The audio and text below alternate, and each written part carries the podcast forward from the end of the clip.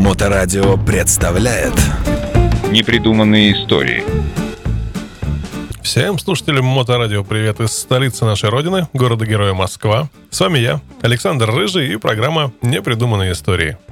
Как и обещал, сегодня расскажу про фабрику Лейтнера.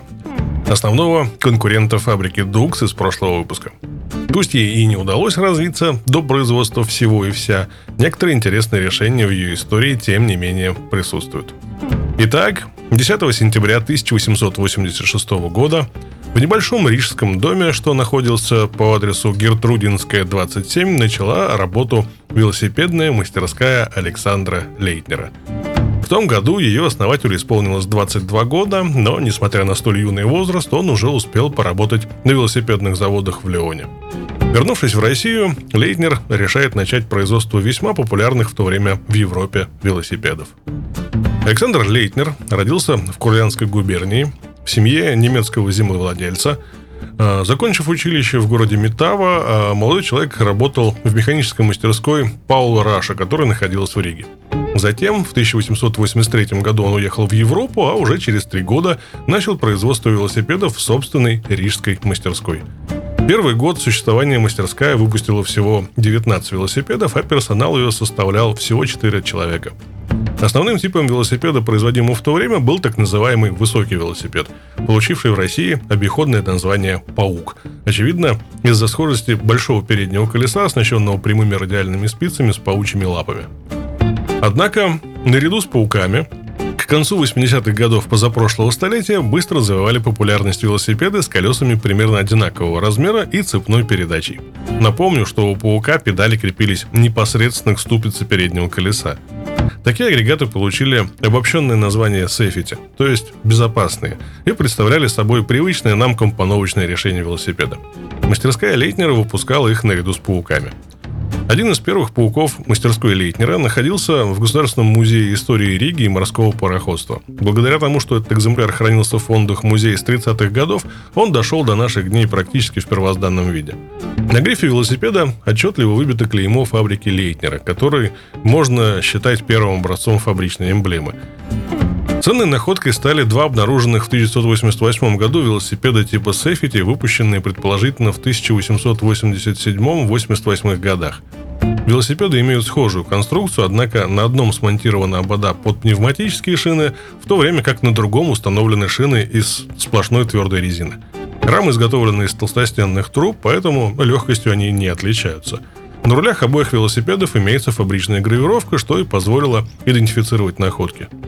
Долгое время оставался неясным вопрос, имелось ли какое-либо иное фирменное обозначение велосипедов Лейтнер, кроме гравировки. И вот совсем недавно удалось найти переднюю вилку подобного типа, на которой кроме заводской краски сохранилась и эмблема «Декаль» в форме геральдического щита. В 1890 году фабрика переезжает в новое здание на Суворовскую улицу. С этого момента предприятие называется «Россия». Александр Лейтнер и компания – 60 рабочих производили теперь почти 500 велосипедов в год, а для привода станков был куплен двигатель внутреннего сгорания мощностью 12 лошадей. Фабрика постоянно расширяла ассортимент своей продукции, одновременно занимаясь ее совершенствованием. В программе появились многоместные велосипеды, велосипеды с карданным приводом, а также трициклы. Совершенно естественным образом, подобно прочим велосипедным производителям, Лейтнер подошел к идее выпуска моторных транспортных средств – Началом этого стали трициклы по типу французского Клемент с двигателем Дедион Бутон мощностью 11,75 лошадей. Первый раз информация об этом появляется в московском журнале «Циклист» от 13 марта 1899 года, где была опубликована фотография трицикла фабрики «Россия».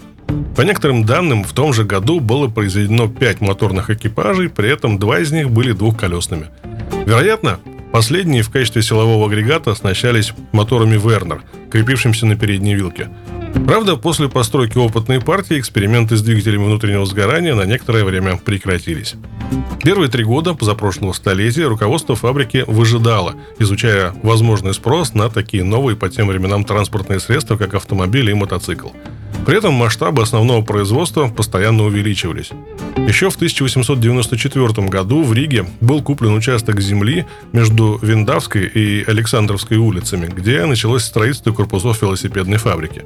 приобрели паровую стационарную машину мощностью в сотню лошадей для привода станочного парка, а ежегодный выпуск велосипедов достиг тысячи штук в год. Вплоть до начала Первой мировой войны фабрика постоянно наращивала объемы производства велосипедов.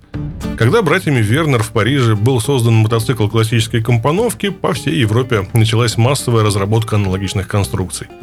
Новшество было своевременно замечено и по достоинству оценено Александром Лейтнером, а в рекламном проспекте за 1903 год можно было прочесть следующую интересную фразу. Как новость, мы, то бишь фабрика России, начали строить двухколесные моторы, и благодаря посещению специальных выставок в Гамбурге и Лейпциге мы имели возможность изучить и применить все выдающиеся в этой области производства – в этом же проспекте было помещено и первое изображение двухколесного мотоцикла «Россия». Из этого же проспекта, кстати, следует, что фабрика устанавливала на свои мотоциклы, или точнее моторные велосипеды, двигатели как воздушного, так и водяного охлаждения. Небольшое лирическое отступление. Зацените.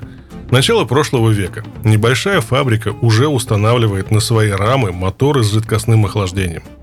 А много вы знаете мотоциклов с жидкостным охлаждением, произведенных в Советском Союзе?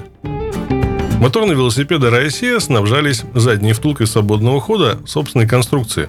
Втулка оснащалась автоматическим тормозом, что также говорило о серьезном подходе к конструированию.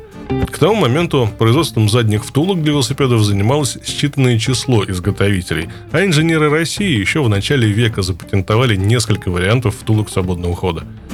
Вся ходовая часть мотоциклов производилась на месте, что для крупнейшей в Российской империи фабрики сложным делом не являлось. А вот двигатели закупались у немецкой фирмы «Фафнир». Принцип производства ходовой части, подзакупаемой на стороне мотора, широко распространен и по сей день. Поэтому следует полностью отмести все домыслы о том, что российские производители не в состоянии были сами делать двигатели внутреннего сгорания и поэтому вынуждены были закупать их за рубежом. Просто-напросто руководство России сочло экономически более выгодным не вкладывать средства в освоение нового производства, а направить их на приобретение готовых силовых агрегатов. Моторы фирмы «Фафнир», имея несколько модификаций, были одинаковы по конструкции. Четырехтактные и одноцилиндровые. Клапанный механизм включал в себя автоматический впускной клапан и выпускной с механическим приводом. Располагались оба клапана в предварительной камере сгорания, которая помещалась в отдельном корпусе, составлявшем единую отливку вместе с цилиндром и его головкой. Эта отливка крепилась к алюминиевому картеру двумя анкерными шпильками, а сам картер состоял из двух половин с вертикальной плоскостью разъема. Сбоку в предварительную камеру горизонтально вворачивалась свеча зажигания, а система зажигания была самой простой – батарейной. Система питания состояла из латунного бензобака и карбюратора с восходящим потоком. В бензобаке же помещался отдельный бачок для масла, которое по трубочке поступало непосредственно в картер двигателя, что называется на прогар. Трансмиссия мотоциклов, кроме уже упоминавшейся задней втулки свободного хода, состояла из цепного педального привода и ременной передачи от шкива, непосредственно крепившегося с левой стороны мотора на носок коленвала. Для отключения моторной передачи имелся натяжной ролик. Ходовая часть изначально была велосипедной. Отличие состояло лишь в дополнительных точках крепления навесного оборудования и шкиве под ремень на заднем колесе. Однако практически сразу же начался выпуск специальных закрытых рам для лучшей защиты двигателя.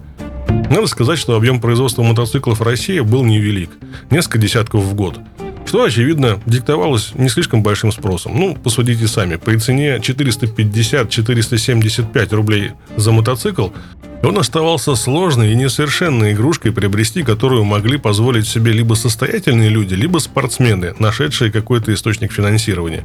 Фабрике, по-видимому, не удалось всерьез заинтересовать своей мотопродукцией военное ведомство, бывшее в то время одним из самых крупных заказчиков производимых Россией велосипедов. Однако, выпускаемые фабрикой мотоциклы постоянно участвовали в спортивных соревнованиях, о чем свидетельствует упоминание в репортажах гонок, опубликованных в журнале «Спорт» и «Юнион» за 1906 и 1908 годы. Некоторые мотоциклы, возможно, были закуплены пожарными обществами. В данном случае общество – синоним понятия «часть» или «дружина». Свидетельством тому может служить родословно одного из сохранившихся до наших дней мотоциклов «Россия», который состоял на службе в Петровском пожарном обществе Риги. Он был найден в 1976 году в городе Рауна Цесийского района Латвии у старого ветерана пожарного вместе с останками пожарного автомобиля «Руссобалт», принадлежавшего тому же обществу. Сейчас мотоцикл отреставрирован и сохраняется в частной коллекции. Другой мотоцикл фабрики Лейтнера хранится в Государственном политехническом музее в Москве. По имеющимся сведениям, он попал туда с апатовских складов, а туда, в свою очередь, из Гачинской военной автомобильной школы, которая готовила специалистов для автомобильных частей русской армии. Двигатель и карбюратор этой машины имеют ряд вырезов, сделанных с целью показать обучаемым устройство мотоцикла. Возникает вопрос, почему именно мотоцикл Лейтнера служил учебным пособием? Была ли его конструкция настолько характерной, что наиболее доходчиво объясняла устройство подобной техники, или все-таки военное ведомство закупило для нужд армии некоторое количество мотоциклов России? Хочется верить во второй вариант, тем более, что военное ведомство старалось по возможности закупать для нужд армии отечественную технику. Но даже если такой заказ и существовал, его объем был невелик. В рекламном проспекте 1910 года мы уже не находим упоминания о мотоциклах России. К этому моменту фабрика полностью сосредоточилась на производстве велосипедов. С началом мировой войны был получен большой заказ на велосипеды для армии, а в 1915 году, когда немецкая армия приблизилась к Риге, производство эвакуировали в Харьков. В 1923 году на базе станочного парка фабрики Александра Лейтнера был основан Харьковский велосипедный завод.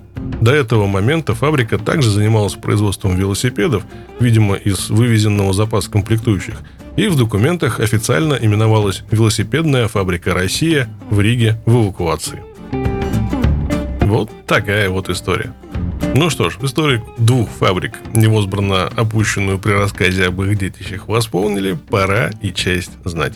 На сегодня это все. Традиционно напоминаю, что этот и предыдущие выпуски вы можете прослушать в архиве радиостанции в любое удобное для вас время. А с вами были непридуманные истории Александр Рыжий и Мотоклуб Хост. До встречи через неделю. Непридуманные истории. На Моторадио.